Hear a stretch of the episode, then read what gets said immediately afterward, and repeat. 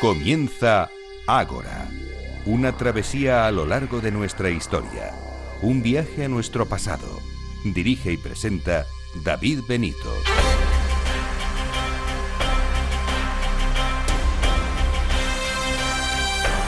Muy buenas noches y bienvenidos a Ágora, la cita de Capital Radio con la historia. Aquí nos tienen un sábado más en nuestro particular Ahora, en el que entrevistamos a tantos y tantos sabios. Hoy celebramos nuestra asamblea número 153. En primer lugar, les vamos a hablar de comida. Han escuchado hablar del garum, salsa típicamente que se comía día sí y día también en Roma. Les hablaremos de su historia, de sus centros de producción y de cómo poder hacerla en nuestros días. En segundo lugar, les vamos a hablar de un individuo que ha estado envuelto en polémica durante los últimos años, aunque bueno, lo ha estado desde el mismo momento en que fue descubierto. Me refiero al Hobbit, no precisamente al de Tolkien. Así se apodó a un individuo denominado Homo floresiensis por la comunidad científica, el hombre de flores. Conoceremos su historia y sus últimas investigaciones. Y en tercer lugar, les hablaremos también de prehistoria, en este caso de megalitismo, pero centrado en la zona norte de España. El tema lo centraremos en el megalitismo en Cantabria. Y en la parte final del programa, además de las efemérides, contaremos con la presencia de Manuel Campos y Gisela Payés de Meta Historia, que nos acercan la agenda y recomendaciones de libros. Hoy mezclamos gastronomía, historia y arqueología. ¿Se quedan con nosotros?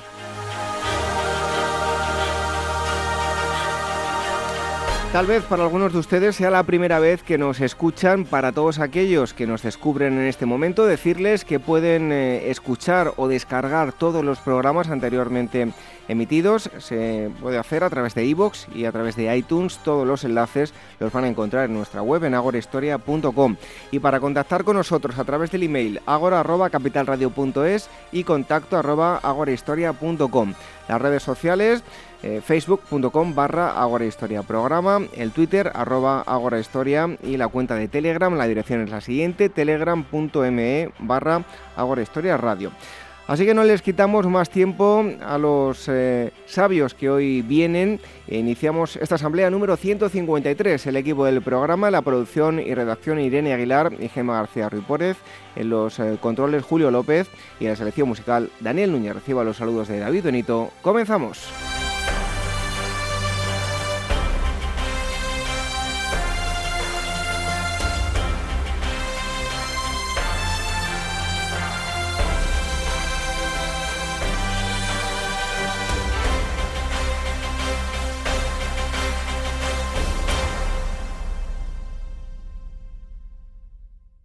Despertaferro Arqueología e Historia número 8, Ricos en Roma. La revista Arqueología e Historia nos traslada este mes a la opulencia de la Roma del lujo con todos sus excesos, suntuosos banquetes, grandes mansiones, uso y abuso de esclavos, corrupción y caídos en desgracia, la jet set romana en estado puro. A la venta en librerías, kioscos, tiendas especializadas y despertaferro-ediciones.com. Ágora, donde la historia es la verdadera protagonista en Capital Radio con David Benito.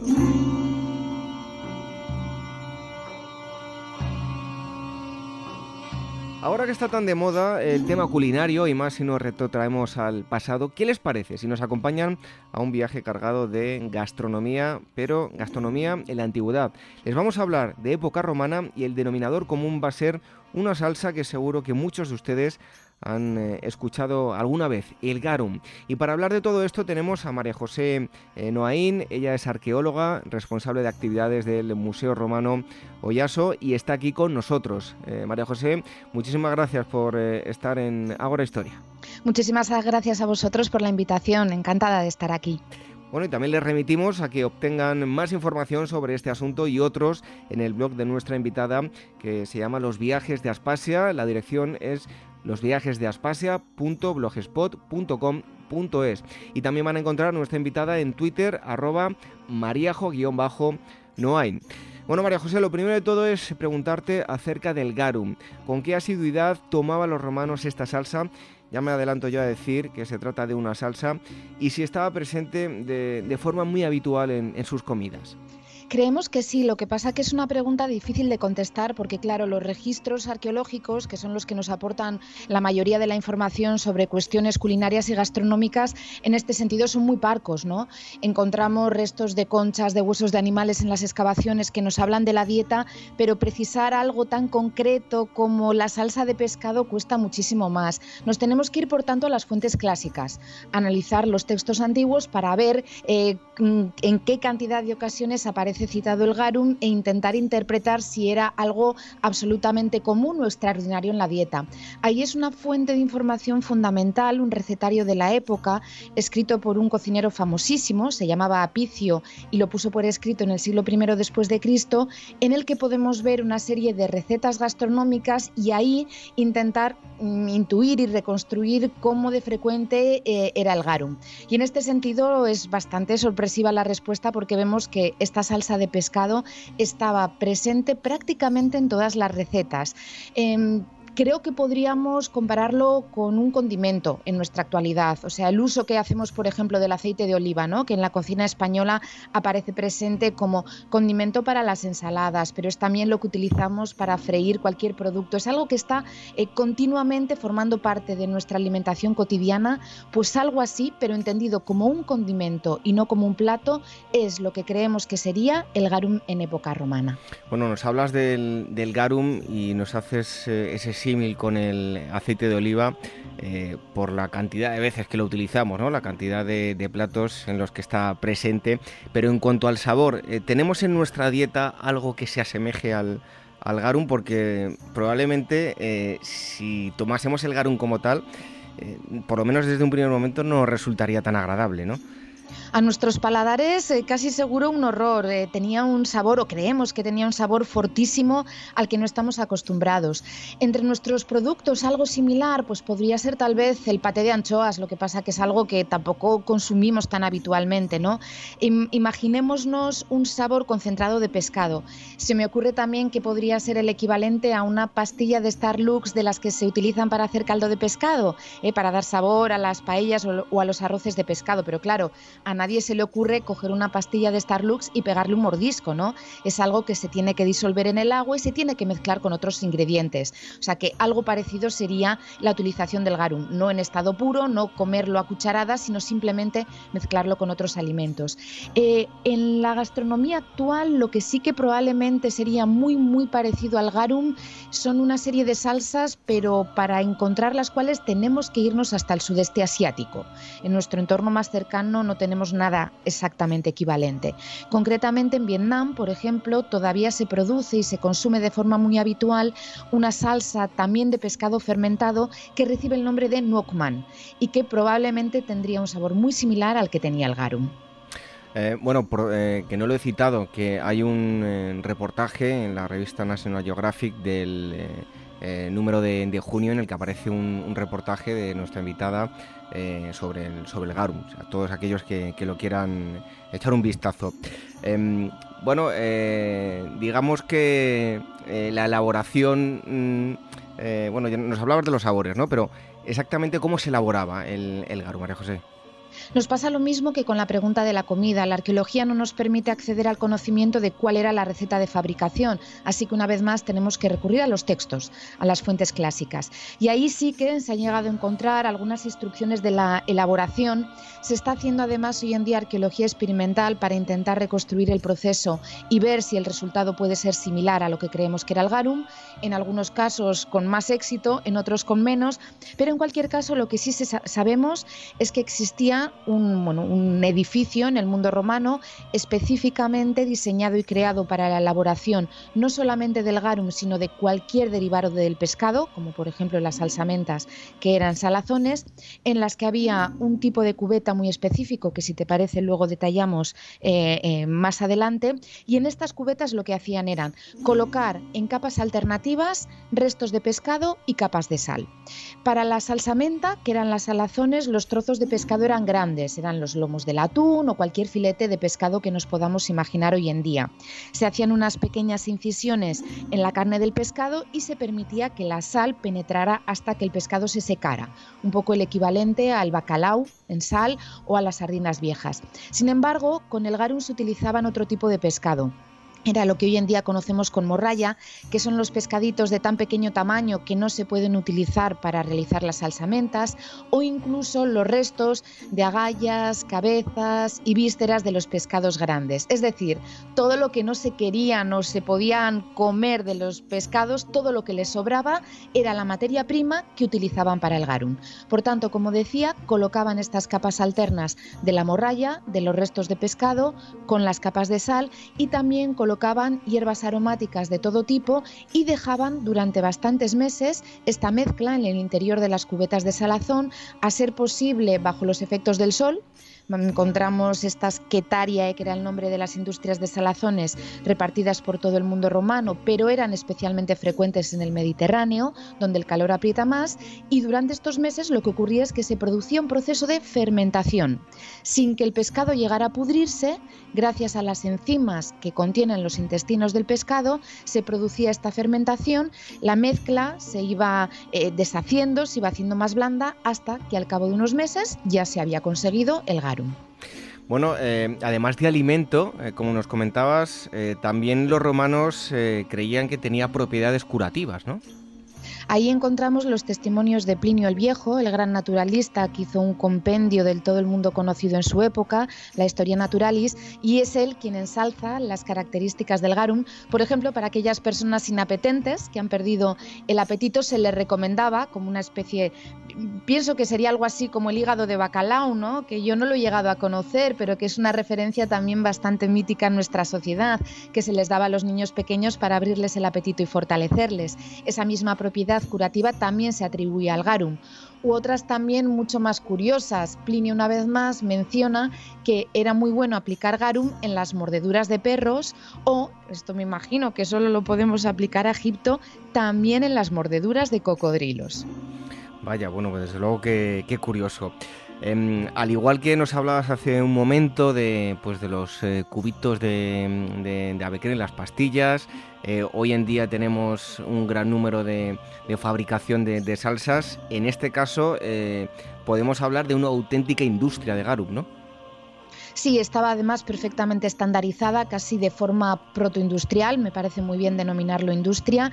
Mencionaba antes que hoy en día sabemos que las quetaria, estas fábricas de salazones, que antes creíamos que solamente estaban situadas en el Mediterráneo, comienzan a aparecer ya por todo el imperio, también en la vertiente atlántica, y conocemos también que había mercaderes especializados en el comercio de garum. ¿no? Esto ya nos indica un nivel de sofisticación en la producción y el intercambio del producto bastante alto.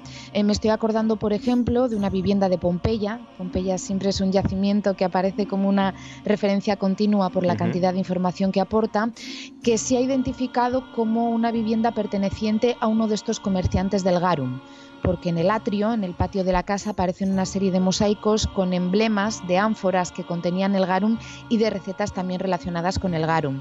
Y es una vivienda de lujo, con lo cual eso nos está indicando que este personaje que se dedicaba profesionalmente al comercio del garum se enriqueció gracias a este producto, ¿no? Se repartía por todo el imperio, con lo cual no solamente estamos hablando de la producción de la salsa en sí misma, sino de todas las industrias subsidiarias, ¿no? Los recipientes en los que se envasaba la sal, en los barcos en los que se embarcaba. Otro elemento también para recordar la importancia de la industria es que en el Monte Testaccio de Roma, que es una colina artificial que se fue formando con los fragmentos de las ánforas que llegaban a Roma con todos los productos importados y que después, como eran contenedores de un único uso, se rompían y se depositaban en este basurero, es enorme la cantidad de ánforas, de recipientes cerámicos que se identifican como contenedores de garum, indicándonos una vez más la importancia de la industria.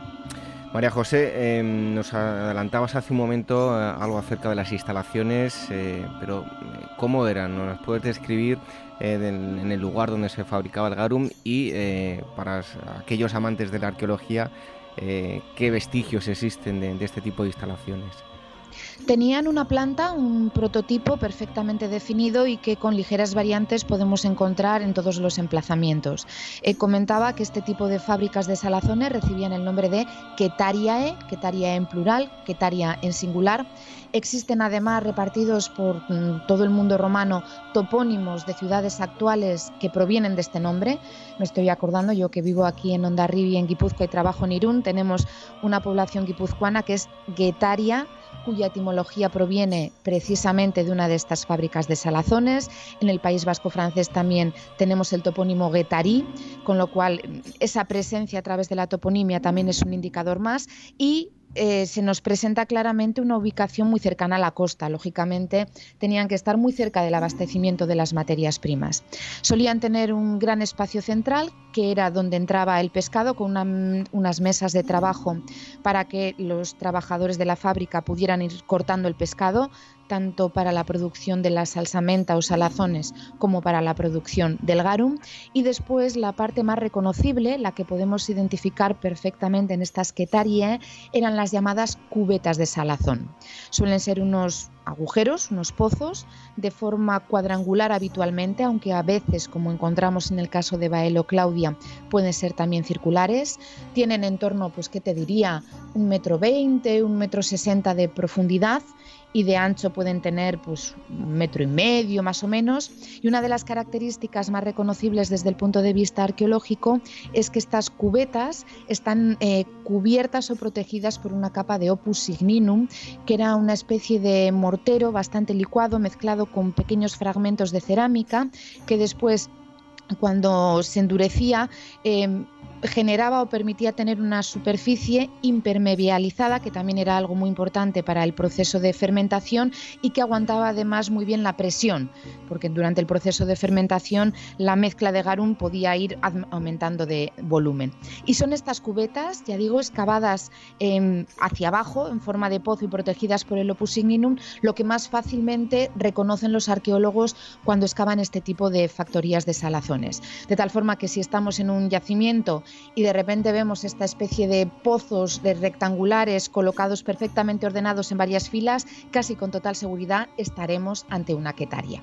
Eh, María José, eh, si en la actualidad alguien que no esté relacionado con la historia, que no tenga conocimiento de, la importancia de esto que voy a comentar, eh, tal vez le mencionamos la sal y sea un, un, producto que utiliza hoy en día y no le dé demasiada importancia, pero antes eh, era una fuente de riqueza muy importante. ¿Qué importancia, qué papel iba a jugar la sal en todo esto? Claro, estamos hablando de una época en la que no había neveras, ¿no? Que es lo que utilizamos habitualmente para la conservación de los alimentos. La sal era clave, pero no entendida como un condimento, que también se utilizaba en esa manera, pero sobre todo entendida como una forma de conservación de los alimentos. Hablaba de la salsamenta, que son las salazones, era imprescindible, como hemos comentado también en la fabricación del garum.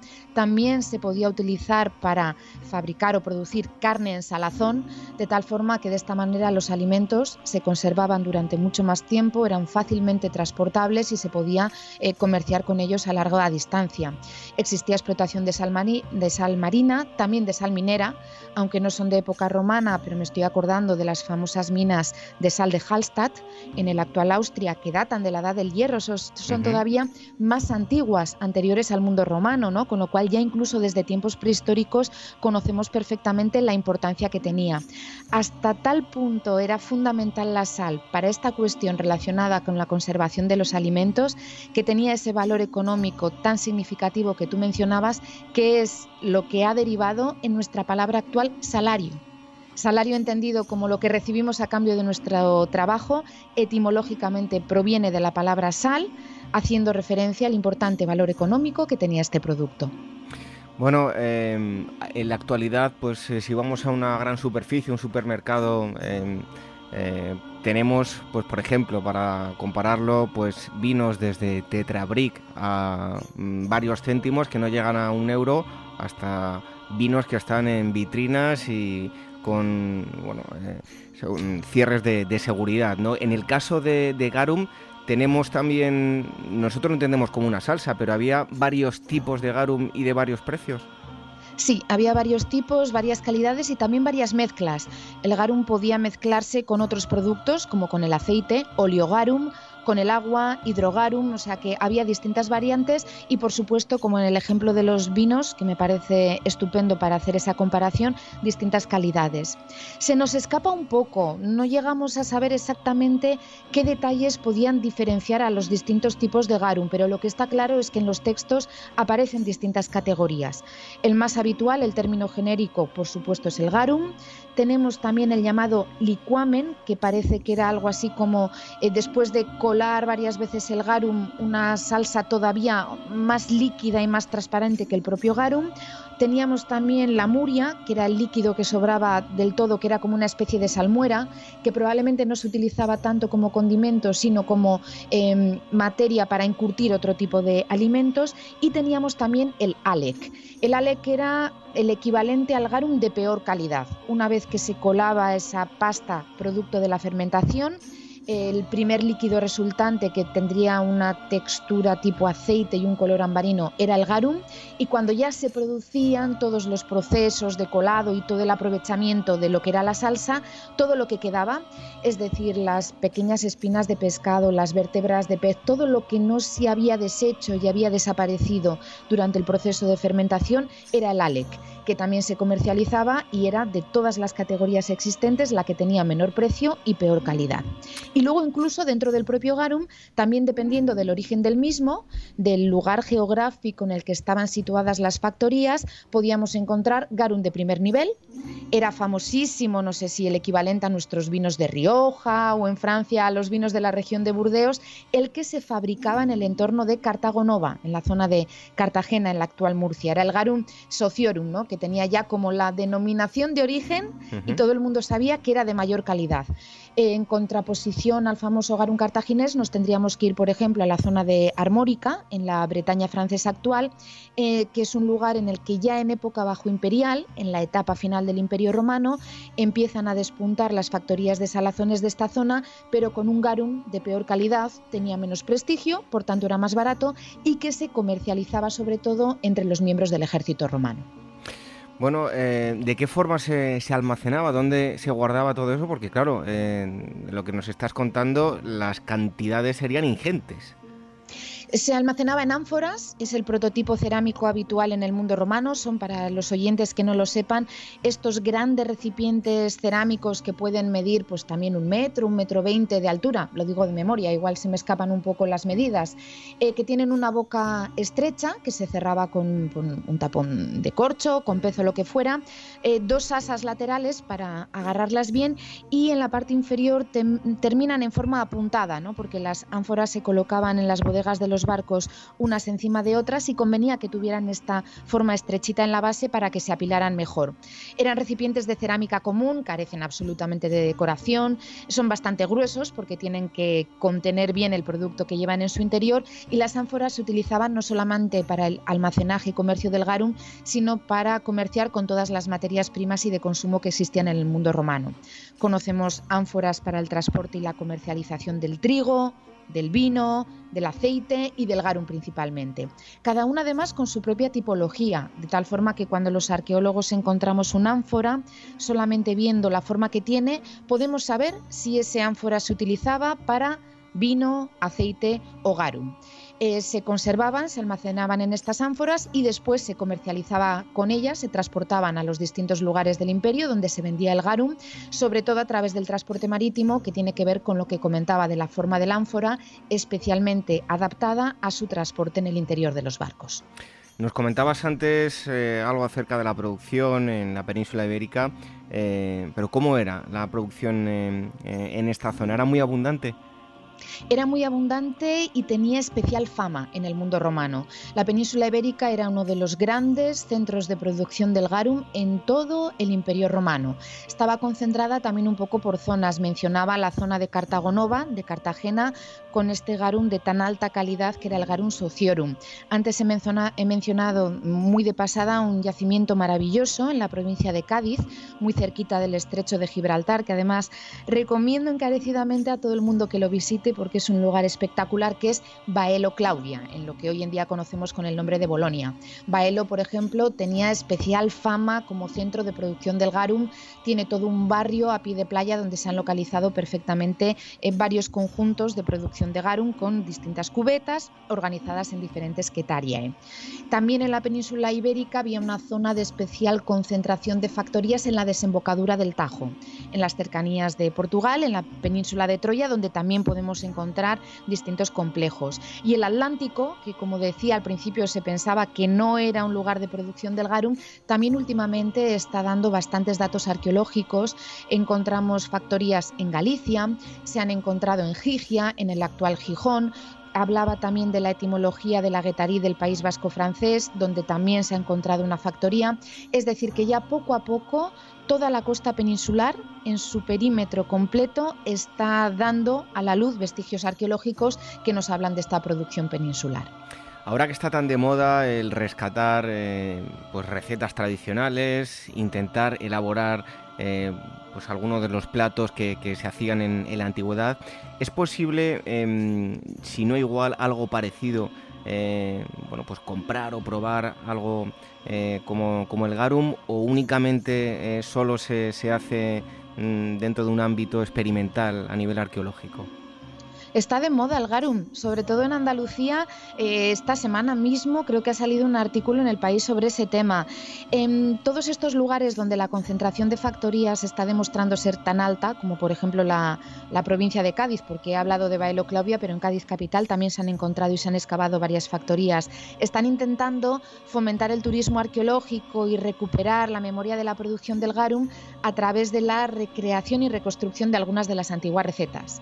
Por un lado hay arqueólogos que lo hacen de forma experimental con un objetivo exclusivamente científico, pero por otro lado también hay cocineros de la actualidad que están intentando bueno, pues darle un gusto más adaptado a los paladares de nuestra época, que se pueda convertir en una tapa, en un pincho, como decimos por aquí, y se está de hecho vendiendo y promocionando desde bares como auténticas recetas gourmet para poder conocer los sabores de la época, pero adaptados a nuestros días.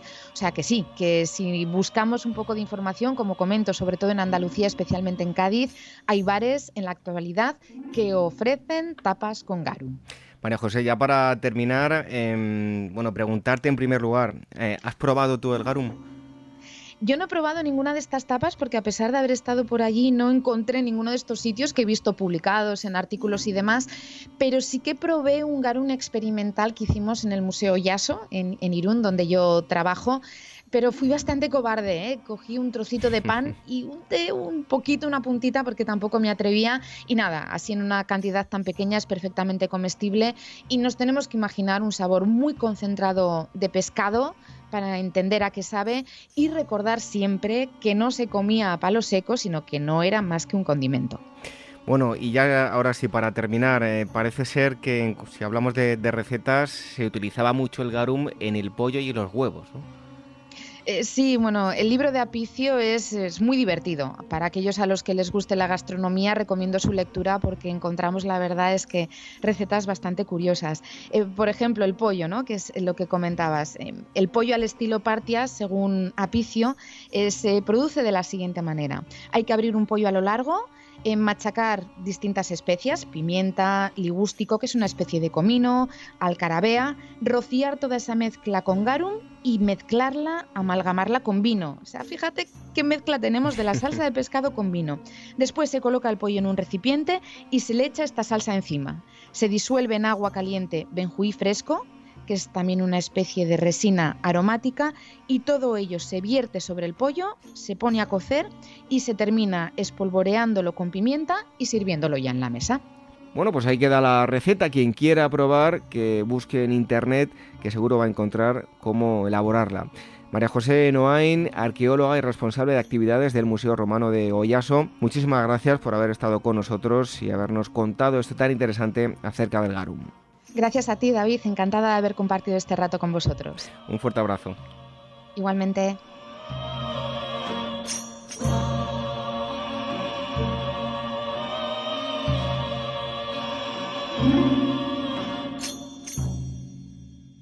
La agencia de viajes Pausanias tiene una filosofía de trabajo simple, transmitir al viajero la pasión por la historia.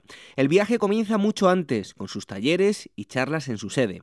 Mapas, cronologías y reconstrucciones virtuales ayudan al viajero a adentrarse en esta odisea en la que lo que realmente cuenta es disfrutar a ritmo pausado de cada rincón patrimonio de la humanidad. En Pausanias planifican diferentes destinos para grupos reducidos o incluso a la carta. La duración puede ser de semanas o solo de varios días y siempre acompañados de un profesional conocedor de los grandes temas de la antigüedad.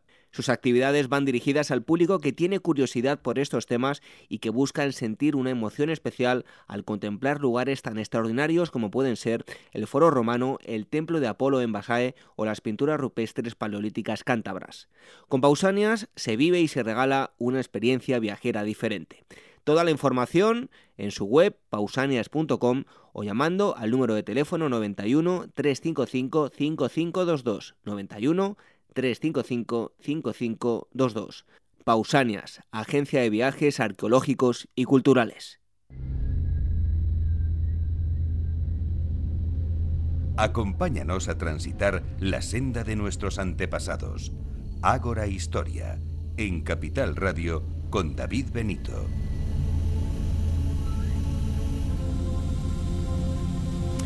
Siempre que se hace un descubrimiento eh, de una nueva especie, en prehistoria, en paleontología, paleontología, eh, se le suele poner pues un nombre científico y también un nombre pues más llamativo para que la gente lo conozca, para que tenga más atención en, en, los medios.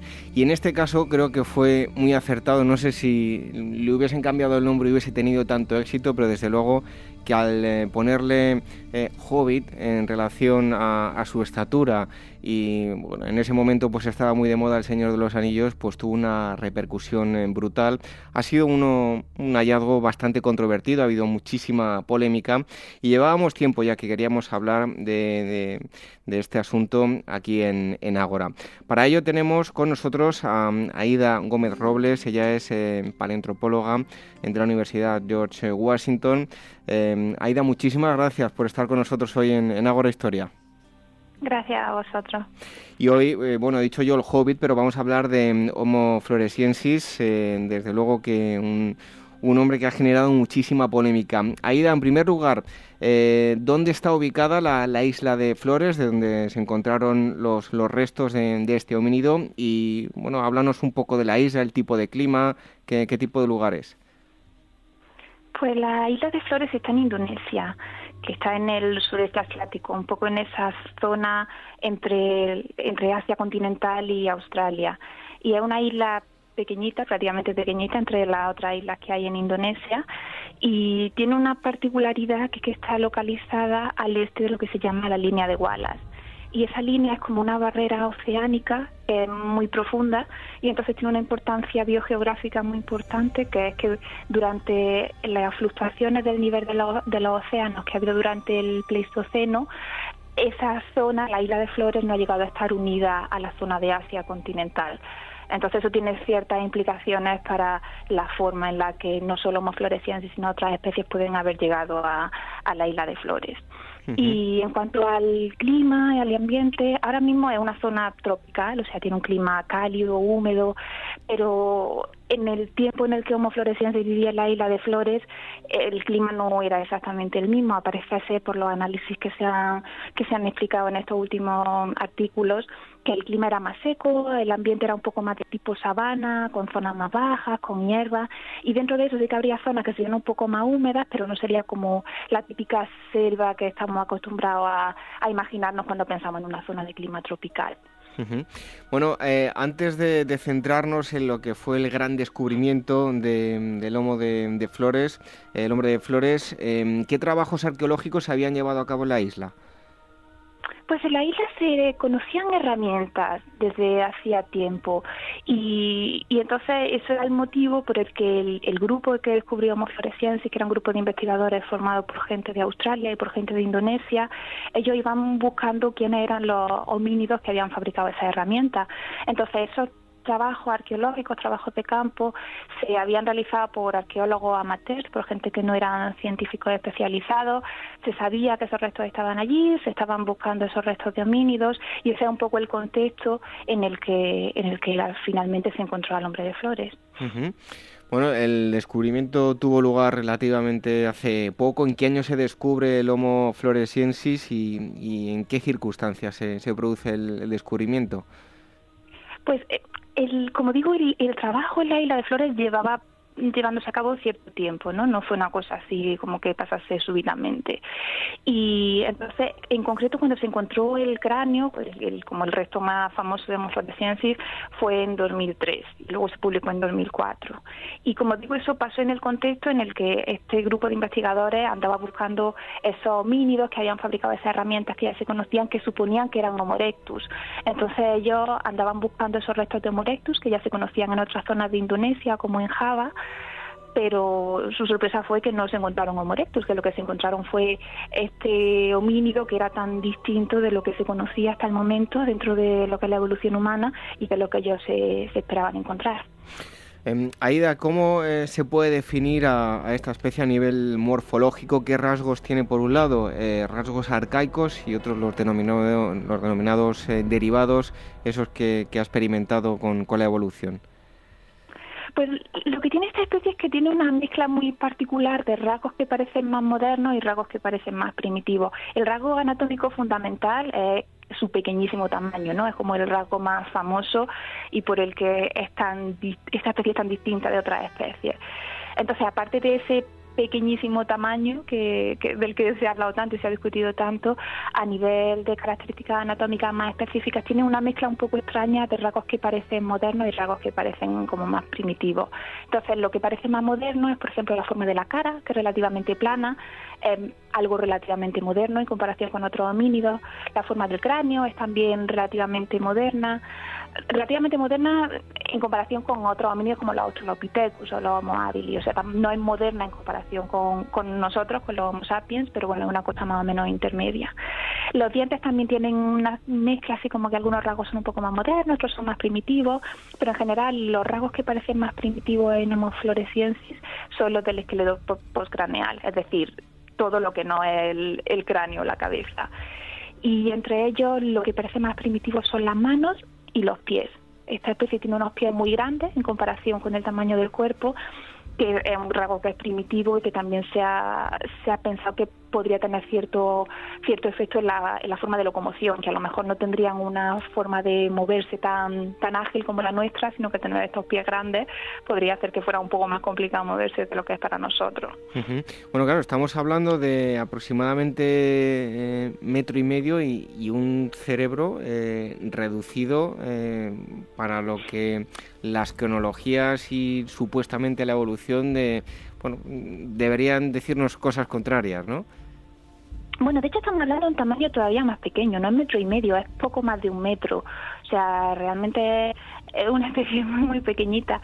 y, y también eso, un cerebro muy pequeño en comparación con las otras especies que conocemos para el mismo periodo de tiempo.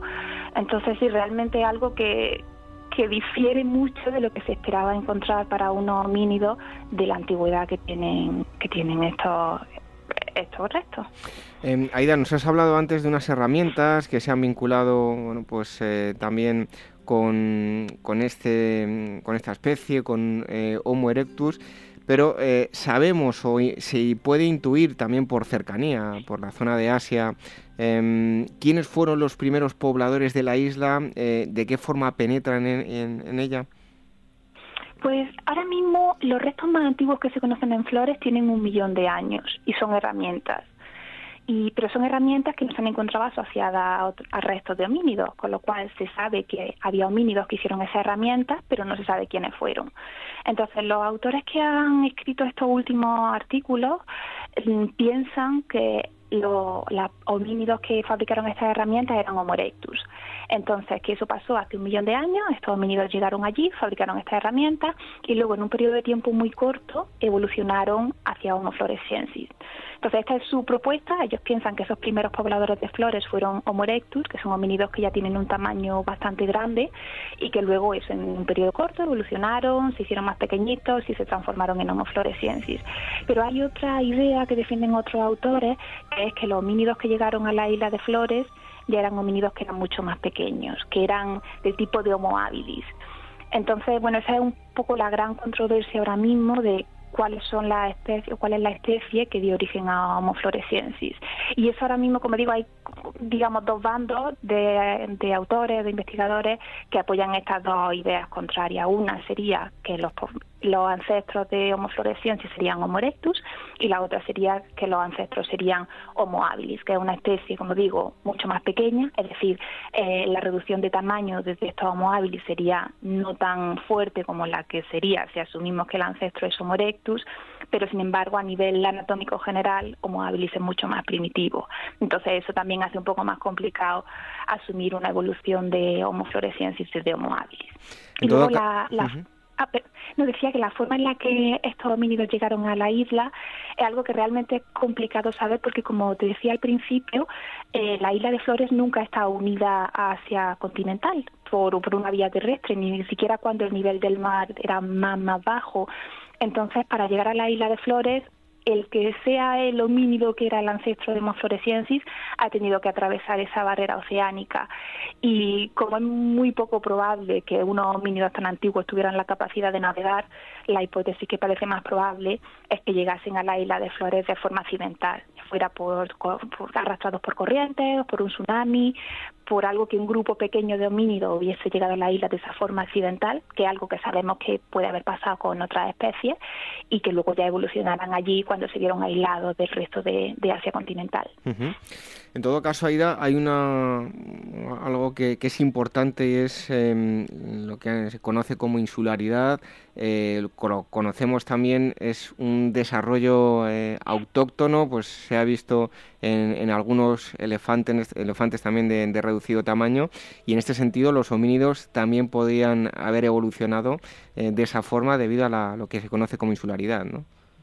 Efectivamente, eso es un fenómeno, ese enanismo insular, que, que perfectamente conocido en muchas especies, no solo en flores, sino también hay múltiples ejemplos en distintas islas del Mediterráneo, en las que hay especies de elefantes, de hipopótamos, de ciervos, que lo que tienen en común es que son muy pequeñitos con respecto a la versión de ese animal que hay en las zonas continentales. Y como te digo, es un fenómeno que es perfectamente conocido en biología, que cuando las especies que están en estas zonas continentales, por el motivo que sea, quedan aisladas en islas, reducen su tamaño, porque las islas son un tipo de ecosistema que es muy particular, porque normalmente hay muy pocos competidores, no hay muchos depredadores y tampoco hay muchos recursos, con lo cual tener un tamaño pequeño es ventajoso porque eso te permite que no necesitas tantos recursos, no necesitas tanta comida y como en cualquier caso no hay depredadores que tengas que evitar, pues ser pequeñito es, como una gran ventaja.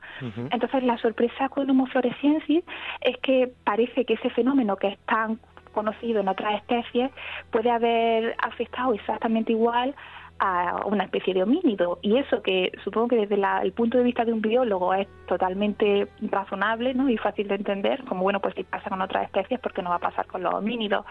Pero desde el punto de vista de la paleantropología, pues creo que sí que ha sido un poco más difícil de aceptar y creo que ese es uno de los motivos por el que Homo florescencia ha sido tan controvertido como especie desde el principio, porque para ciertos antropólogos, paleantropólogos, realmente fue, fue difícil de aceptar que esos fenómenos que están tan extendidos en otras especies hayan podido operar exactamente igual en nuestra propia especie, en nuestro propio linaje. Em, Aida, ya lo comentaba yo en, la primera, bueno, cuando estaba introduciendo la, entrevista, háblanos de, esa repercusión que, tuvo lugar eh, justo cuando se hizo la, descripción de, este hombre, porque una cosa importante, y no nos tenemos que olvidar que aunque esto es ciencia y se les pone un, nombre eh, a nivel científico, también se intenta llamar la atención y que las fuentes de financiación pues sean mucho mayores. En este caso, el tema comercial, Hobbit, el nombre por aquel entonces muy de moda, Tolkien y las películas, eh, fundamental para la repercusión a nivel mundial, ¿no? Bueno, yo he de decir que a mí personalmente no me gusta mucho el, uso de estos motes no apelativos así cariñosos a los fósiles, algo que me parece de alguna forma le quita seriedad a, a la hora de explicar lo que hacemos. Y en el caso de hemofluorescencia, yo ya te digo otra vez de forma muy personal, me parece que la elección de este mote fue especialmente desafortunada en el sentido de que, aunque es verdad que le dio mucha relevancia, pero al mismo tiempo reforzó esa idea de que esto no era una especie normal, era como una especie de ser mm, irreal o casi mitológico. Creo que el estar todo el rato hablando del hobbit, eso de ese mm, eh, personaje de ficción, de alguna forma ayudó a que para la gente, así en el público general, fuera más difícil entender que esto es simplemente una especie normal, como cualquier otra especie, que ha evolucionado siguiendo procesos de evolución biológica normal y que, que no hay nada raro. Y, y, ya te digo, en este sentido yo creo que la elección de este, de este mote, de este nombre informal, de alguna forma ha ido en contra de la propia aceptación natural de la especie. Y yo también creo que en este caso el hallazgo en sí era tan importante que hubiera tenido la misma relevancia, lo hubiéramos llamado hobbit o lo hubiéramos llamado lo que fuera. Pero bueno, ya te digo que esa es una opinión muy personal y que es verdad que a lo mejor a nivel de marketing fue bueno, pero yo creo que a nivel de, digamos, más científico, pues a lo mejor no fue tan bueno. Eh, Aida, pues aprovecho ya para, para comentar pues eh, que se ha vinculado también a, esta especie. Eh, tenemos que recordar que una descripción totalmente científica, o sea, por parte de, la, de la, arqueología, y se ha vinculado también con el folclore, con bueno, historias míticas de la isla, incluso hay un falso documental que ha salido hace eh, unos años que daba una imagen de esta especie como si fuese un, mono eh, criminal, nada tiene que ver con los estudios. Eh, ¿No crees, Aida, que de alguna forma habría que tener más cuidado con este tipo de, bueno, películas o falsos documentales porque mm, luego confunde mucho a la gente, ¿no? Sí, yo lo creo totalmente. Ya te está relacionado con lo que te decía antes. Yo creo que muchas veces los propios paleoantropólogos tenemos que pensar un poco en qué medida eso le damos más importancia a decir cosas que que sean como muy llamativas para el público general y que entonces se oigan mucho, pero en qué medida eso es riguroso o no lo es.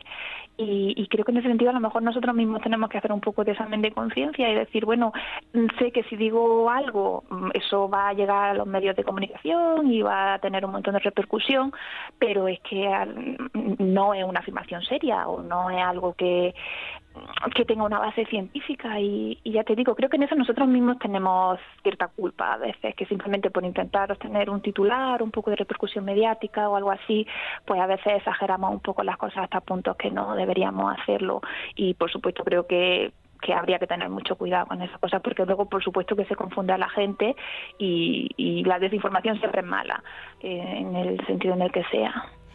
Bueno, luego hay un personaje eh, que también es fundamental en esta historia, que es eh, Teuku Jacob, un arqueólogo local de la isla de Flores. Siempre ha estado en contra de, las afirmaciones de, de ver a, a Homo florescensis como una especie propia, incluso llegó a, quitar y robarle los eh, fósiles al, equipo eh, descubridor tenía unas ideas un tanto escépticas. Eh, ¿Tenía algún motivo para negar, pues con la rotundidad que lo hizo, los estudios respecto a, a esta nueva especie que se había descrito? Pues yo supongo que en parte mm, también aparte de lo que te decía antes, ¿no? De todos los problemas de algunos antropólogos de aceptar esos procesos biológicos normales como procesos que afectan a nuestro a nuestra propia especie o a especies muy relacionadas con nosotros, en este caso también supongo que pudo haber un poco de problemas personales porque este paleantropólogo no era exactamente parte del equipo excavador del Homo floresiensis y entonces supongo que también pudo haber una especie de rencillas personales de, bueno, yo no estoy allí pero me gustaría haber estado, entonces como no estaba pues intento boicotear los estudios. Este tipo de cosas que a veces pensamos que no deberían pasar en la ciencia pero que desgraciadamente pasan. Y, y luego pues supongo que es verdad que el hallazgo en sí fue tan sorprendente que, que bueno, que también es legítimo que la gente tuviera duda y yo eso no, no considero que fuera un problema. El problema es lo que comentaba de el haber secuestrado los fósiles durante un tiempo, luego cuando él secuestró los fósiles, cuando se devolvieron al equipo investigador inicial, algunos estaban rotos. Seguramente aquello se manejó de una forma que estuvo muy, muy lejos de ser ejemplar pero, pero bueno, más allá de eso, como te decía, es cierto que fue un hallazgo muy sorprendente y entiendo que el escepticismo era, era razonable en ese sentido. Bueno, se ha hablado también de posibles enfermedades eh, de este individuo, eh, bueno, simplemente que era pequeño, pues por raquitismo, por microcefalia, eh, últimamente también se dijo síndrome de Down. Eh, ¿Qué hay de cierto en, todo esto, los estudios que se han hecho? Porque claro, eh, se han encontrado un segundo individuo y sería mucha casualidad encontrar a dos enfermos, ¿no? Creo que enfermedad ninguna. Sí, además de todas esas hipótesis que se han ido proponiendo de distintas enfermedades, la mayoría de ellas luego se han rebatido y, y luego es cierto que eso, que estos homínidos son raros, mm, no son simplemente una especie de homínido pequeñito, tienen ciertas cosas que son extrañas. Y es posible que tuvieran ciertas patologías, pero esas patologías no explican todas las particularidades. Es decir, hay otros individuos, otros homínidos que se han encontrado que también tienen patologías, pero eso no quita que sean especies distintas. Por ejemplo, hay en el registro fósil distintos neandertales que tienen patologías clarísimas, pero aún así son neandertales, no son homo sapiens con patologías. Entonces, yo en este caso concreto creo que puede pasar algo parecido. Yo creo que puede ser que estos homo y algunos de ellos sí que presenten algunas patologías, pero eso no quita que esas posibles patologías expliquen todas las particularidades anatómicas. Yo creo que está clarísimo que esta es una especie distinta, pero como dicen, no es solo un individuo, son varios individuos. Ahora estos nuevos hallazgos que se han publicado recientemente confirman que ese pequeñísimo tamaño ya estaba presente hace 700.000 años, o sea, hace muchísimo tiempo. Es un, rasgo anatómico que estaba presente en esta especie eh, desde su origen y, y como digo, el hecho de que haya posibles patologías no implica que esto no sea una especie distinta. Es una especie distinta, yo creo que eso ha quedado más que confirmado, pero que en este caso algunos de los individuos que conocemos pueden haber tenido ciertas patologías. Uh Aida, ¿qué sabemos acerca de la desaparición de, esta especie? Pues lo que se sabe ahora, ya te digo, como ha habido en los últimos meses, se han publicado varios artículos ¿no? nuevos sobre Homo floresiensis. Uno de ellos es este artículo o estos dos artículos que indican que ya hace 700.000 años esta especie existía, y otro artículo que se publicó un poquitín antes era uno que modificaba las fechas que se dieron inicialmente para Homo y Cuando esta especie se publicó, se dijo que tenía como unos 10.000, 20.000 años, algo así. estos restos eran muy, muy, muy recientes. Pero estas nuevas publicaciones lo que indican es que los fósiles más modernos, los restos más modernos que se conocen de Homo floresiensis, en realidad eran más antiguos. Tenían como unos 60.000 años, quizás algo más. Y entonces esto implica que los últimos restos que se conocen de Homo floresiensis coinciden más o menos con el momento en el que Homo sapiens llegó a la isla de Flores. Entonces lo que se ha propuesto, que por supuesto ahora mismo es especulativo y habrá que confirmarlo, pero es que la extinción de Homo floresiensis pudo coincidir con la llegada de Homo sapiens a la isla, entonces que hubiera habido algún tipo de competencia ecológica o del tipo que fuera y que, que la extinción del hombre de flores fuera el resultado de la llegada de nuestra propia especie a la isla. En todo caso, eh, podemos ya eh, decir eh, a ciencia cierta que Homo floresiensis es una especie con, con identidad propia, ¿no? Yo creo que lo podemos decir sin ninguna duda, que lo que demuestran los, últimos fósiles que se han encontrado es que esto no es un grupo de homínidos que pertenecieran a un momento temporal concreto, que quizá eran justo los individuos de un grupo que, tenían cierta rareza o ciertas patologías. Ahora se han encontrado estos restos que tienen 700.000 años más casi de los que ya se conocían, lo que indica que este es un linaje que ha vivido en esta isla de Flores durante un tiempo del, un periodo de tiempo muy largo con unas características muy similares, o sea que esta especie ha existido durante muchísimo tiempo y eso yo creo que garantiza o certifica fuera de toda duda que sí, que esta es una especie distinta. Bueno, pues eh, hoy les hemos ofrecido algo que ya teníamos muchas ganas de, tocar aquí, em, el, bueno, la, historia de, los descubrimientos y, los estudios que se han hecho en torno a Homo floresiensis. Hemos estado hablando con Aida Gómez en Robles paleoantropóloga de la Universidad George Washington. Por un lado, Aida, eh, pues estamos muy orgullosos todos de que haya ya tantos españoles trabajando eh, en, lugares tan prestigiosos. ¿Cómo ha cambiado todo desde que comenzaron a finales de los años 70 las excavaciones en, en Atapuerca y venían aquí nosotros que no teníamos casi prestigio, venían a quitarnos prácticamente los, los yacimientos y ahora diseminados por, por todo el mundo? Aunque bueno, siempre queremos que, todos regreséis aquí, también que tenéis que mucho aportar, aportar mucho al estudio de la prehistoria. Bueno, sí, la verdad es que eso estaría bastante bien.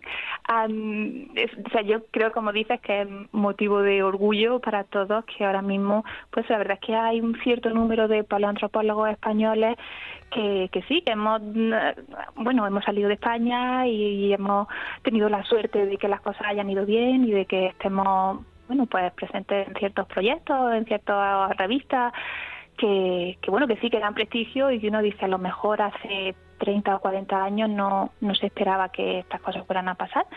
Y yo creo que la conclusión es que esto ha sido el resultado de que durante mucho tiempo se han hecho las cosas muy bien, que se ha invertido tanto dinero como esfuerzo en que en que los paleoantropólogos españoles pues realmente nos pudiéramos formar y pudiéramos aprender y creo que lo que tenemos que sacar en claro de esto es que hay que seguir haciendo. Lo que no puede ser que la inversión científica ahora pues esté para atrás y que nos tengamos que ir todos y no tengamos la oportunidad de volver. Así que yo creo que que lo que tenemos que sacar en claro es eso que, hay que seguir haciendo las cosas bien y que hay que seguir apoyando a la ciencia española. No se puede dejar que la gente se vaya sin darle ninguna oportunidad. Pues totalmente de acuerdo. Aida Gómez, eh, muchísimas gracias por haber estado con, nosotros en, en Agora. Un fuerte abrazo. A vosotros, un abrazo.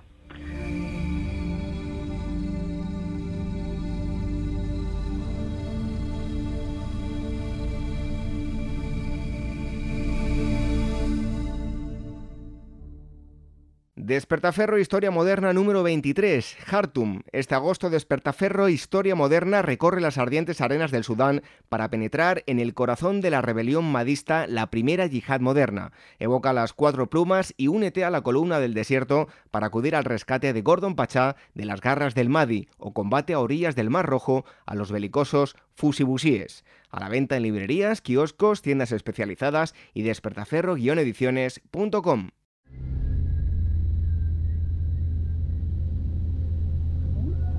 Revive la historia con Ágora, en Capital Radio con David Benito.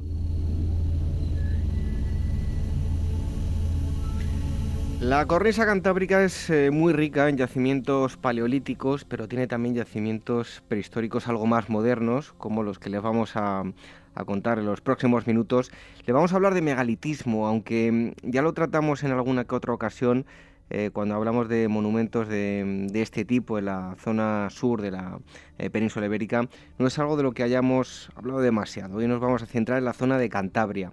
Y para hablar de este asunto tenemos a Luis eh, Teira, él es licenciado en Filosofía y Letras por la Universidad de, Cantabria, de Cantabria autor del libro El megalitismo en Cantabria, aproximación a una realidad arqueológica olvidada, editado por la Universidad de Cantabria. Luis, muchísimas gracias por estar con nosotros en Ágora. Mm, gracias a vosotros por eh, llamarme. Bueno, antes de, hablar del megalitismo centrándonos en Cantabria, para los oyentes que no estén muy familiarizados con, el megalitismo en general, em, ¿qué es, eh, qué podemos cómo podemos definirlo y qué tipo de construcciones son las, las habituales, así como las cronologías? Bueno, eh, en realidad la palabra megalitismo es una palabra bastante conflictiva. Es, es, una, es una palabra residual dentro de la, del supuesto lenguaje especializado de la prehistoria. De hecho, es una palabra que ha sobrevivido al siglo XIX, desde el siglo XIX siglo XX a diversos paradigmas eh, de la disciplina. Eh, y eso ha hecho que, en cierta manera, el objeto de estudio se haya hecho un poco nebuloso, casi dependiendo del autor que lo utiliza de, o de la región donde se utiliza. Eh, podemos tener, eh, incluso el periodo historiográfico del que hablemos, podemos tener diferentes, diferentes definiciones. Yo en la que me siento más cómodo es aquella que define el fenómeno, el megalitismo, como el que estudia determinada ritualización funeraria del neolítico medio eh, en estructuras al aire libre y que bueno, en términos generales se refiere a la, inhumación colectiva en, estructuras al aire libre. Luis, el megalitismo es un fenómeno que aparece eh, principalmente en la fachada atlántica de, Europa, aunque también pues, hay penetraciones hacia el interior. Pero en este caso, eh, ¿existe continuidad en el caso de Cantabria eh, y relación con, digamos, el, el noroeste peninsular?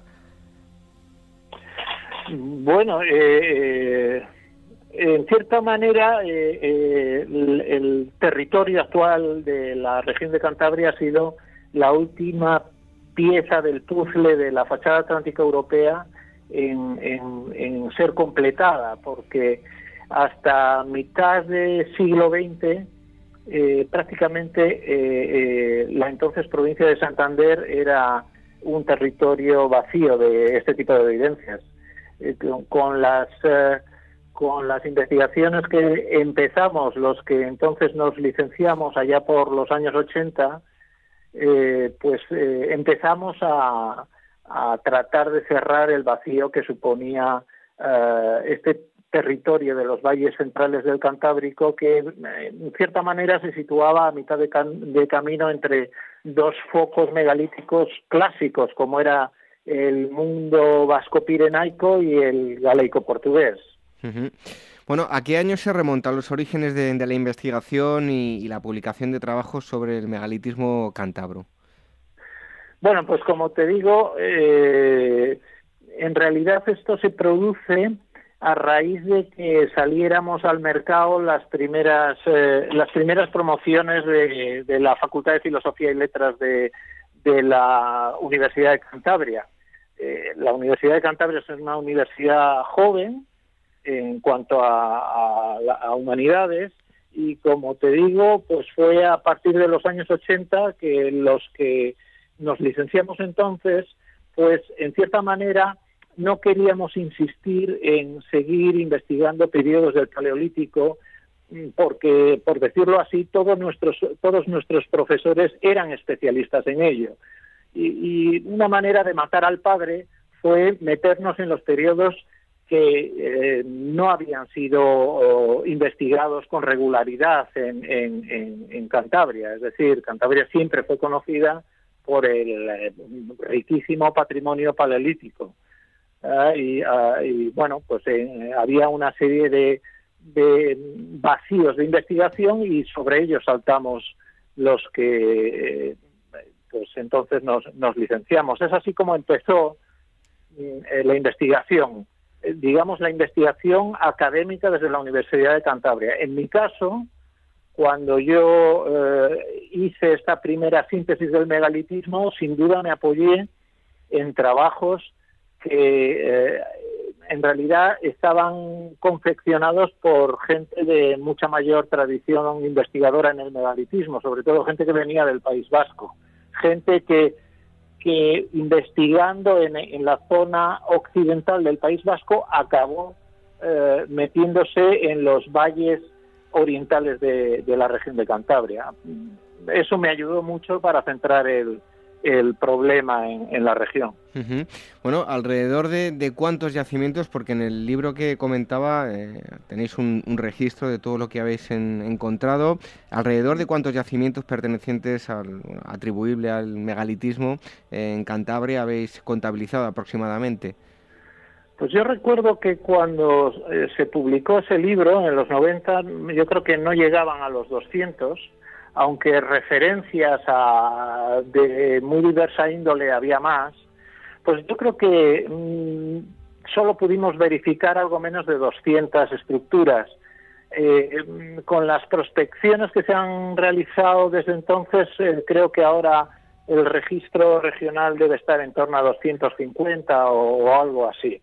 En realidad todavía es una densidad mm, eh, baja, si lo comparamos con lo que se conoce en las regiones vecinas, en el País Vasco y en Asturias. Es verdad que en Asturias, eh, que hay, digamos, eh, más de mil estructuras eh, que podemos relacionar con el megalitismo, se reparten en un espacio geográfico que viene a ser el doble de, de Cantabria.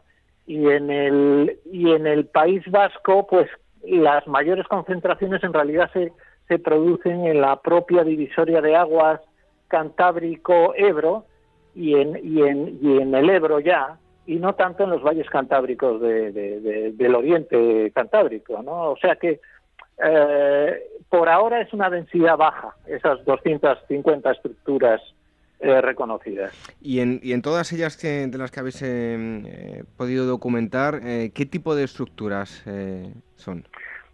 Bueno, pues como en realidad la, investigación de, Cantabria eh, saltó al ruedo de las discusiones, por decirlo de alguna manera, de la literatura de síntesis sobre el problema del megalitismo del tercio norte peninsular, saltó al final, en cierta manera los que hemos estudiado desde Cantabria hemos tenido que batallar un poco con las ideas preconcebidas que existían cuando cuando nosotros empezamos. Es decir, cuando nosotros empezamos, la entonces provincia de Santander era un vacío de evidencias y, bueno, pues había dos núcleos bien definidos, que era la cultura pirenaica o el mundo vasco-pirenaico y el mundo galaico-portugués. Pues bien, al, al, encontrar nosotros eh, este tipo de estructuras, pues no sabíamos a qué lado del Cantábrico mirar y tuvimos que ser muy críticos con la manera de estructurar el megalitismo en regiones vecinas.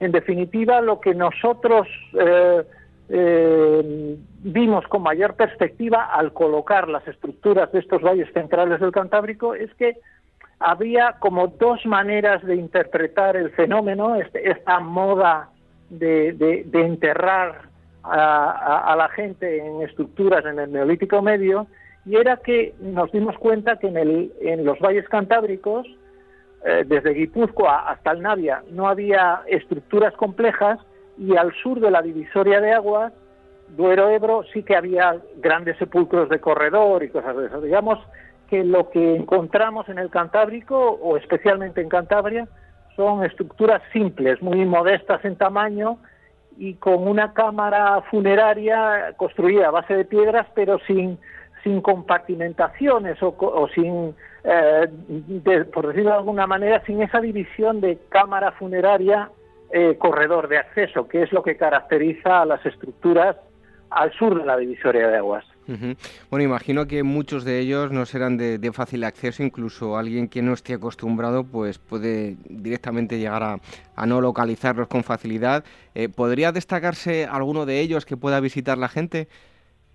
Bueno, pues efectivamente, son son de tamaño bastante modesto y además eh, teniendo en cuenta la, digamos la, la, exuberancia de la vegetación en los valles cantábricos se camuflan estas pequeñas estructuras y se diferencian bastante de lo que suele ser habitual cuando alguien va al campo y reconoce, por, por ejemplo, en la meseta castellana, una estructura eh, megalítica, que son de mayor tamaño y además están en el paisaje, destacan bastante. Efectivamente aquí destacan poco, pero por destacar alguna eh, que en realidad se sale de la norma, eh, pues os hablaría del cotero de la mina en, el municipio de San Vicente de la Barquera, al sur de, al sur de la ría, una estructura, esta del cotero de la mina, bastante grande, casi tres metros por uno de los lados, que tiene, bueno, ahora no se ve la estructura, solo se ve la masa tumular que lo rodea, pero bueno, es, es una estructura eh, que dio muy buenos resultados. De hecho, eh, es la estructura más, más al occidente en el, en el Cantábrico eh, que contiene o que mantiene huesos humanos en su interior. De ahí hacia Galicia, debido a la acidez de los de los suelos, eh, eh, los restos óseos se han perdido y además dio bastante material ah, de ajuares funerarios para lo que es la pobreza de materiales en, este tipo de monumentos en el Cantábrico. El cotero de la mina es un, es un bonito ejemplo de visita arqueológica. Además creo incluso que, que lo van a habilitar como tal en San Vicente de la Barquera para que se pueda visitar. Bueno, en cuanto a la ubicación dentro del paisaje, ¿habéis encontrado algún patrón eh, pues de, ubicación de todo este tipo de, monumentos megalíticos o digamos que está, no hay ningún orden? No, no, sí. Eh, bueno, es, eh, digamos que es la, la pregunta del millón. en definitiva, las estructuras megalíticas es un tipo de evidencia arqueológica eh, relativamente abundante. Estamos hablando en el Cantábrico de unas 2.500 ah, estructuras ah, eh, que se reparten en, el paisaje eh, de una manera que la hace muy proclive a hacer eso que llamamos en arqueología análisis espaciales. ¿no? Y en, en ese sentido se puede decir que la, la mayoría de las estructuras del Cantábrico se posicionan en lugares con un amplio dominio visual dentro de la unidad del paisaje, es decir, en una sucesión apretada, como es el Cantábrico, de, valles y cordales montañosos, la mayoría de, este tipo de estructuras se, localizan en los cordales montañosos. Pero eso sí, ah, desde prácticamente el nivel del mar, desde pequeñas lomas casi al nivel del mar, hasta casi, hasta más de 1.800 metros, en, por ejemplo, en, en, la Liébana, ¿no? recorriendo, por decirlo así, todos los biotopos de ladera del Cantábrico, pero respecto a la unidad del paisaje, es decir, el valle, sí, casi siempre en lugares elevados. Bueno, algo también controvertido, no solo aquí en la zona de Cantabria, sino en, cuando hablamos del megalitismo en general, es a la hora de interpretación hay eh, monumentos, evidentemente, que son funerarios, pero también se habla como en el caso de algunos menires que podían estar eh, pues, eh, señalando algún camino, alguna pertenencia, algún lugar. ¿Tenemos alguna pista en este sentido de lo que ocurre en, Cantabria? Bueno, lo que pasa es que efectivamente eso también es una cuestión capital dentro de, las, de la de tratar de, elucubrar cuál es la razón de, esta forma de dispersión en el paisaje. Eh, efectivamente, hay autores eh, que dentro de verlos en lugares con un amplio dominio del paisaje, es decir, en posiciones elevadas, pues también encuentran esa relación con las zonas de paso entre valles o zonas que en altura parecen aptas para el aprovechamiento económico, etcétera, etcétera. En esa, entre esas variables está la discusión de, si estos, eh, estos monumentos no solo, bueno, ah, como tales monumentos no solo eh, pretendían enterrar a los antepasados, sino también delimitar el espacio de esos antepasados, el, el espacio que les pertenecía. Eh, de ahí a pues eh, mm, las discusiones han derivado eh, muchas veces a, estructuras que se han querido vincular también con, estructuras megalíticas, pero de las que se sabe poco, que en definitiva cuando se excavan no se encuentra nada dentro.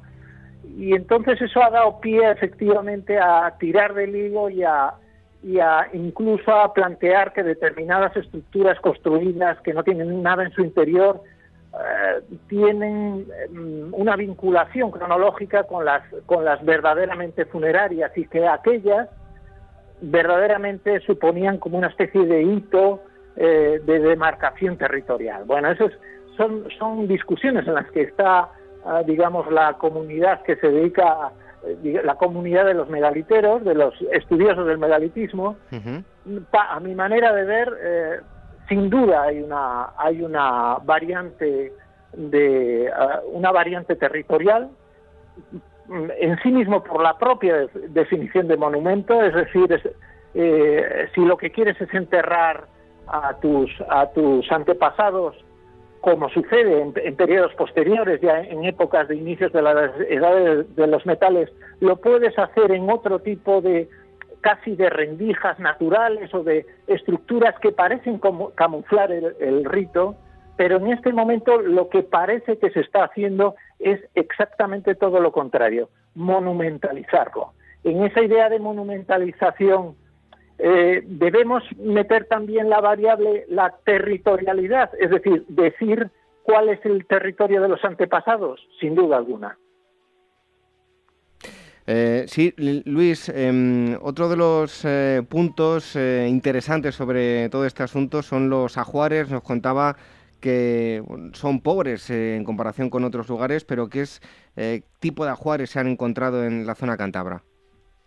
Bueno, sí, son relativamente pobres en cuanto a naturaleza de los soportes y en cantidades si los comparamos con los sepulcros que encontramos eh, inmediatamente al sur de la divisoria de aguas, eh, en el Duero y en el Ebro, eh, por poner el, yo qué sé, los casos más cercanos, pero al sur de la divisoria de aguas, pues el núcleo de Sedano, comparar el núcleo de Sedano que los que los cavaron los colegas de la Universidad de Valladolid con lo que se conoce en el Cantábrico, pues probablemente alguno de, de ellos por sí solo tienen más, eh, más número de evidencias eh, de ítems, eh, de, por ejemplo, en, Silex, que la colección de todo lo excavado en el Cantábrico, probablemente sí. y estas se refieren, los, estos ajuares que encontramos en el Cantábrico, pues normalmente se refieren a piezas, a piezas de, de, de microlíticas en Silex, normalmente de, forma geométrica que iban embutidas en astiles de, madera para hacer una especie de dientes, es decir, eran útiles compuestos. Es verdad que debido a la acidez del suelo de la mayoría de los valles cantábricos, sobre todo los centro-occidentales, otro tipo de evidencias que son muy em, destacadas al sur de la divisoria de aguas, como son los los eh, llamados ídolos, ídolos de, de, sobre huesos de ovicaprinos, pues aquí desaparecen, no conocemos nada de ellos y, probable, y quizás existieron. Por lo tanto, lo que solemos encontrar en, en como ajuares funerarios son esto, este tipo de, de, útiles compuestos junto, eh, con, junto con hachas de piedra eh, y, o, incluso, eh, por ejemplo, cristales de roca naturales que les llamaban la atención y los utilizaban eh, y los depositaban como, como ajuar funerario. Ya para concluir y sobre todo para eh, ubicar a, todas, contextualizar todo esto para todas las personas que nos estén escuchando y no logren ubicarlo del todo, mm, nos hablabas de, de, la época del, Neolítico, cómo era la, la, base económica de todos estos grupos que, eh, sobre los que se construyeron pues todos estos eh, monumentos megalíticos, ¿cuál era? Bueno, pues eh, en general no lo hemos dicho.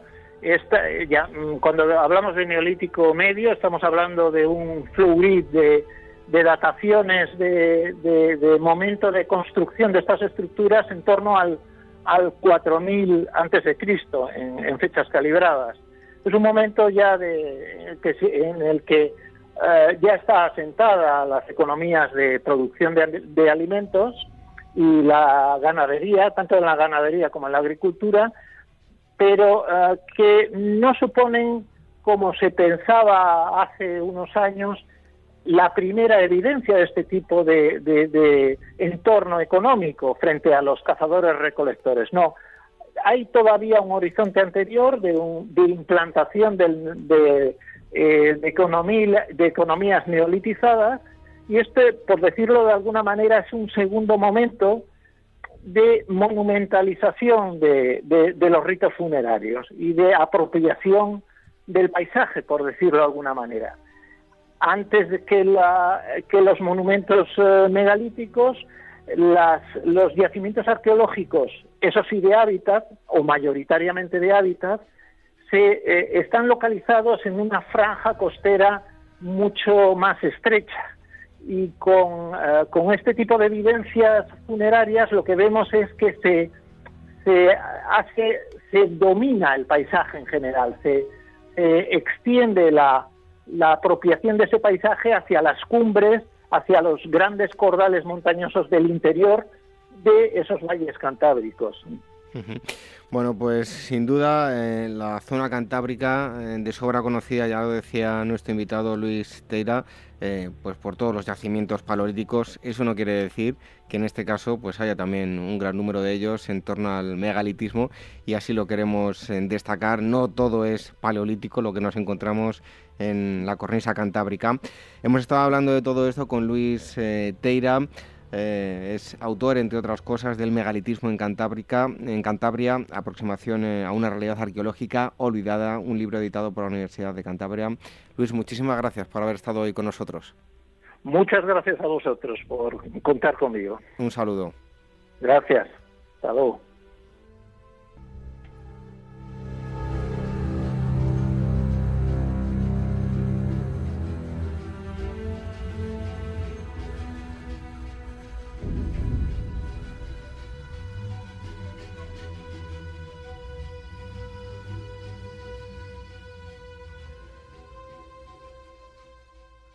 ¿Sabes cuál es el mejor dial para escuchar Capital Radio?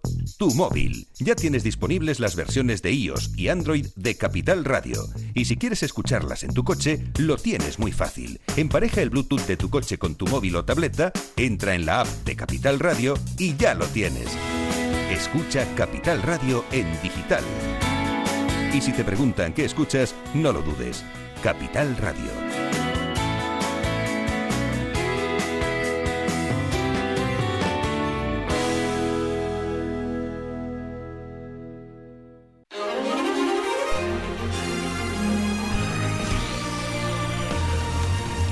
Revive la historia con Ágora, en Capital Radio con David Benito.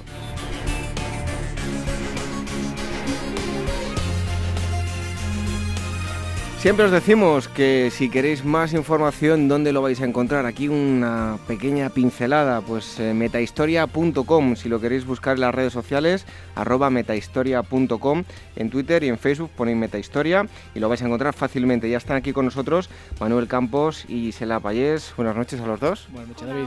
Hola, buenas noches. Y nos van a acercar las, eh, bueno, más que novedades, sí, son una recopilación de novedades de, de todo el año y hoy lo que nos trae Manuel, son libros relacionados con la Edad Media, ¿no? Así es, la semana pasada os trajimos eh, historia general, prehistoria y historia antigua, y esta semana os traemos eh, historia medieval. Bueno, pues vamos a empezar con el primero, Historia de la Edad Media en Occidente de Emilio Mitre. Así es, lo primero que queremos decir es que, bueno, que la Edad Media, frente a lo que la gente quiere, la opinión y el imaginario colectivo, no es ese periodo oscuro, sombrío, de incultura, de barbarie que tanto creemos que es, sino que es un periodo mucho más interesante, mucho más fascinante, en el que sucedieron muchísimas cosas, muchas transformaciones, muchos cambios, hubo un progreso tecnológico, científico, social y filosófico muy importante y la verdad es que ese es un periodo que conocemos mal y poco y siempre viene bien recuperarlo porque ahí está la esencia de lo que somos hoy ahora. Y esta obra de Emilio Mitre, que es uno de los grandes medievalistas y grandes especialistas de la Edad Media española, es un manual, pero sin ser un manual. Es un libro un poco más complicado en el que se abordan eh, desde cuestiones más políticas a sociales, mentalidades, filosofía es un poco que intenta reunir toda la esencia de la Edad Media. Y además que lo logra y es muy interesante porque frente a otros libros que son a veces más reversados, más pesados, que hablan muchas cosas y a nadie le interesa, aquí sabe sintetizar sin perder detalle. Lo cual es un libro que para recuperar la Edad Media es eh, imprescindible. La Edad Media no es solo calles malolientes, caballeros, bueno, hay mucho más, ¿no? Que, todo eso, ¿no? Bueno, pues vamos con otro libro acerca de la conquista árabe de Hispania, imprecisiones, equívocos y patrañas, en este caso de Felipe Maillo Salgado. Sí, es un libro publicado en Navada Editores y bueno, si la Edad Media ya está llena de equívocos, no hablemos más de la Reconquista. Es un, aquí también el colectivo y las ideas y los mitos han predominado, han prevalecido sobre lo que es lo que diciendo la historia en realidad, con lo cual hoy creemos más, creemos más, la conocemos más la historia de la Reconquista por leyendas que lo que sucede de verdad. yo recuerdo una vez leyendo un libro de la Universidad, de, Sevilla, ahora mismo no me acuerdo quién, quién, lo escribía, que el autor, vamos, echaba por tierra lo que era la invasión del 711, cualquier cosa, que Guadalete no era allí, el Rodrigo, el último rey visigodo, tampoco. de hecho, Reconquista la palabra está también puesta en duda, ¿no? Por eso, entonces, eh, este libro intenta, pues eso, ahondar en estas cosas que no son, que van más allá del mito y la leyenda y recuperar un poco lo que es la historia. Y además se centra, es decir, el Felipe Mayo se centra en tres aspectos concretos, es decir, la fiabilidad de las fuentes arábigas, es decir, más o menos si son, ellas son las que cuentan más la conquista musulmana. Después, si se llegó a conquistar o no, que eso es uno de los grandes debates, el cuadrante noroccidental de la península ibérica, ahí tampoco está toda la cosa tan clara, y sobre todo la convivencia entre musulmanes y cristianos parece ser que en el siglo XIX y XX se intentó como que aquello fue una cosa un poco más convivencia, que supieron convivir pacíficamente, y aquí Felipe Mayor nos dice que, bueno, que tan pacíficamente no convivieron. Bueno, pues vamos con el tercer libro, en este caso La formación de los sistemas políticos, Europa 1300-1500 de John Watts. Así es, este publicado por la Universidad de Valencia, nos trae, eh, es un libro que aborda la creación de los reinos, naciones y las estructuras políticas en la Baja Edad Media. Es un libro muy interesante, la verdad, en que más allá de los aspectos sociales y económicos que quizás, por ejemplo, ahondaba Mitre, pues se centra más en la política, la gran política, cómo se va construyendo poco a poco esa, esa Europa que germinará en, la, en el Renacimiento. Bueno, y en este caso ahora eh, cambiamos de Manuel a Gisela porque hablamos de exposiciones. El Bosco no solo está en el Prado, sino que también está en el Escorial, ¿no? Efectivamente, sí. El Patrimonio Nacional ha querido unirse a la conmemoración del 500 aniversario de la muerte de, del Bosco entonces, en el Real Monasterio de San Lorenzo de la Escoria se expone em, esta exposición que lleva por título em, bueno, El Bosco en el Escorial, quinto centenario. Em, se inauguró ya el pasado 19 de marzo, pero ahora en veranito, como os voy a traer varias exposiciones que... Las alarmas que no juegan mal pasado. no, no te preocupes es una exposición que estará hasta el 1 de noviembre, entonces, bueno, que la gente ahora que hay más tiempo libre en verano puede aprovechar y, ver esta exposición. Básicamente la, exposición se, se centra en lo que son algunas de las obras del artista que no se han expuesto hasta el momento, que pertenecen a las colecciones reales. Por ejemplo, tenemos Cristo con la cruz a cuestas, o por primera vez también se exhibe el ejemplar eh, escurialense ¿no? del escorial del tríptico del carro de heno. Y junto a todas estas tablas también hay una gran muestra extraordinaria de tapicería unos tapices que están hechos con hilos de oro y de plata, de plata y de seda, y que tampoco todavía se desconoce, ¿no? Em, esta serie de cuatro tapices, cómo llegó a la, corte española, pero eh, sin duda son cuatro tapices que merecen mucho la pena de, visitar y de ver. Y también eh, todos aquellos que quieran pueden disfrutar con grabados de Picasso. Sí, os traigo una exposición de la colección de la Fundación Juan Marc. En este caso la expone en su sede de Palma de Mallorca. Así que, bueno, todos aquellos turistas que vayan a la playa también pueden aprovechar para ver esta exposición, que sin duda merece la pena. Se inauguró el pasado 6 de junio y estará presente hasta el próximo 15 de octubre y básicamente se centra en la que sería la técnica del grabado de Pablo Picasso. Él siempre concedió mucha importancia a esta técnica y aunque la utilizó a lo largo de toda su vida fue sobre todo en la década de los años 30 cuando realizó varias series de aguafuertes que se exponen en, como os digo, en, en, esta sede de la Fundación Juan Marc y que permiten un poco seguir la, la trayectoria del artista desde sus inicios, viendo también pues su incursión en el cubismo y reconocer un poco su, su iconografía en las cuestiones formales de cada época. ¿no? Y nos hablas ahora de un premio, en concreto el premio Bartolomé de las Casas 2016. Sí, se trata de un premio que se convoca ya desde 1991, lo convoca la Secretaría de Estado de, de, Cooperación Internacional junto con Casa América y básicamente su objetivo es promover el conocimiento y las manifestaciones culturales de los pueblos indígenas de América. Entonces, básicamente su propósito es distinguir ya sea personas, instituciones, organizaciones que hayan, que hayan destacado a lo largo del tiempo por su defensa ¿no? de, de, los pueblos indígenas de, América. entonces, bueno, mm, por si alguien está escuchando el programa y le interesara presentarse, las candidaturas, em, se pueden presentar las candidaturas hasta el 26 de agosto y lo pueden presentar, como digo, tanto personas físicas como organizaciones indígenas, universidades, academias, ONGs, instituciones vinculadas al, em, pues al mundo indígena. Y bueno, el premio consiste en una dotación bastante sustancial a nivel eh, económico, que son bueno, unos 50.000 euros. que no está nada, mal, ¿no? está nada mal. Bueno, fíjense la de propuestas que, que tienen, exposiciones, libros para que lean y en este caso un premio si se quieren presentar. Más información sobre todo esto lo van a encontrar en la página web Mm, que, llevan tanto Manuel como Gisela. Es metahistoria.com, Twitter, arroba metahistoria.com eh, y en Facebook también lo van a encontrar fácilmente. Eh, Manuel, Gisela, hasta la próxima semana. Muchas gracias.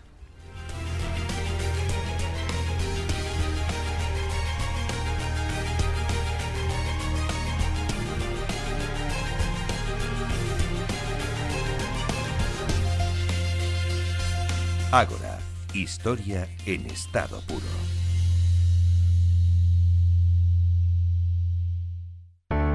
Capital Radio. Nuestro teléfono es 91 283 3333. Escríbenos a oyentes arroba capitalradio.es. Y ya sabes, llámanos al 91 283 3333. Capital Radio. Nos gusta escucharte.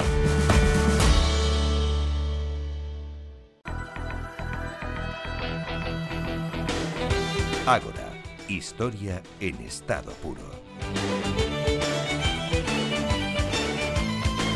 Nos vamos acercando al final del programa y llega el momento de las efemérides. Empezamos con un día como hoy, 13 de agosto de 1905, tras aproximadamente un siglo de unión en el que Noruega siempre ansió su independencia de Suecia, tiene lugar un eh, plebiscito por el cual se decide la separación de ambos países, países por una abrumadora mayoría del 99,95% a favor de la separación contra el 0,05% en contra. En 1762, un 13 de agosto, La Habana cae en manos inglesas tras cuatro cuatro meses de asedio. España pierde su plaza más importante en las Antillas.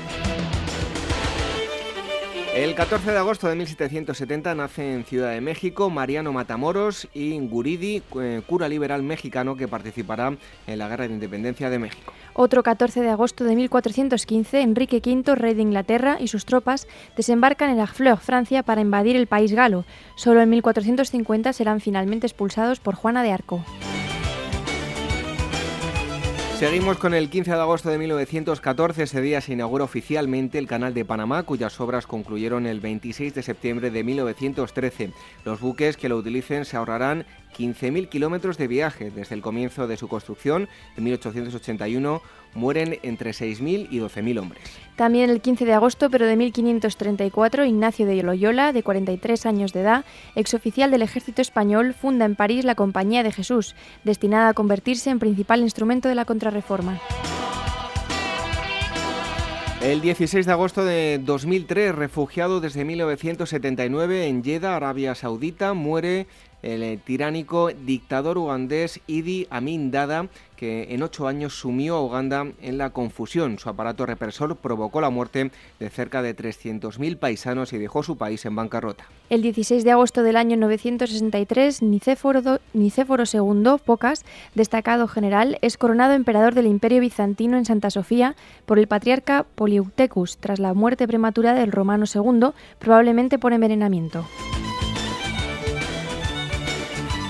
Llega el 17 de agosto de 1786. En eh, Limestone, Estados Unidos, nace David Crockett, héroe de la independencia de Texas, que morirá a los 49 años de edad en la batalla del Álamo durante el conflicto entre la República de Texas y México. Otro 17 de agosto de 1850 muere en Boulogne-sur-Mer, Francia, en su exilio voluntario a los 72 años de edad, José de San Martín, militar argentino, prócer de la independencia latinoamericana y decisivo en la independencia de Argentina, Chile y Perú.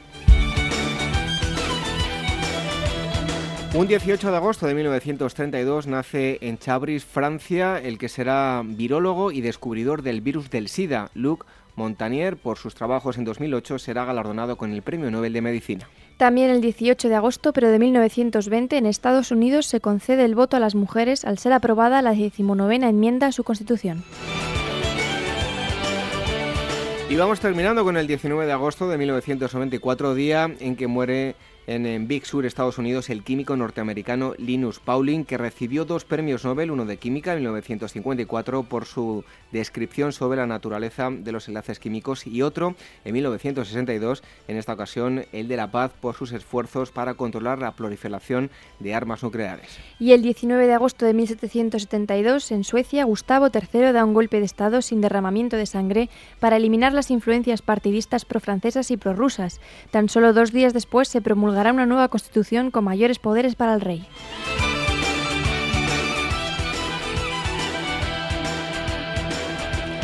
Ay, hablabas de que empezaban a votar las mujeres. Sí. Solo por eso deberían votar todo el mundo. Hombre, pues hombre, por supuestísimo. Hay que ir a ejercer el voto, que muchos se quedan en casa descansando. Hay que, hay que pronunciarse. Bueno, hasta el próximo día. Adiós.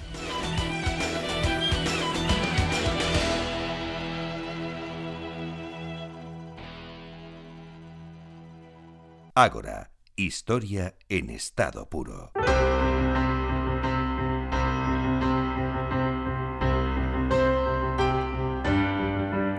Esta asamblea 153 de Ágora Historia llega a su fin. Hoy les hemos hablado en primer lugar de gastronomía, pero de gastronomía ancestral. La salsa garum ha sido la protagonista de la primera parte del programa. Les hemos contado cómo se hacía, cómo se utilizaba y cuáles eran sus principales centros de producción. Después nos hemos desplazado hasta la isla de Flores, en Indonesia, para conocer todos los detalles de una especie que nunca ha dejado de estar inmersa en la controversia, Homo floresiensis, conocido como el hombre de flores o también el hobbit, un caso especialmente interesante dentro de la prehistoria. Y por último, hemos transitado tierras cántabras. Les hemos hablado del megalitismo en Cantabria. Toda esta zona, además de tener cuevas del Paleolítico, también tiene un gran número de monumentos megalíticos, una parte menos célebre de la prehistoria de Cantabria, pero no por ello menos importante.